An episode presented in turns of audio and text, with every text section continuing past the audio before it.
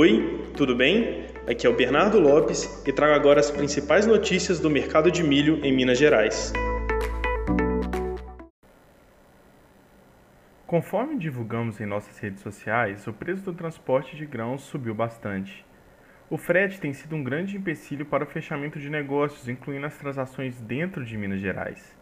Vendas de milho 93 no Triângulo Mineiro, como Uberaba e Biá, têm sido reportadas, e as principais rotas são para dentro do estado, sobretudo na região de Pará de Minas e Formiga, onde encontram-se grandes granjas e fábricas de ração. No norte de Minas, a chuva continua apertando bastante. O volume de água, segundo uma fonte local, já passou do dobro da média dos últimos anos nesse mesmo período. Nessa região, os compradores têm aproveitado os preços de R$ 80 a 81 reais na saca em polos produtores da Bahia, como Luiz Eduardo Magalhães e Barreiras, para importar o milho.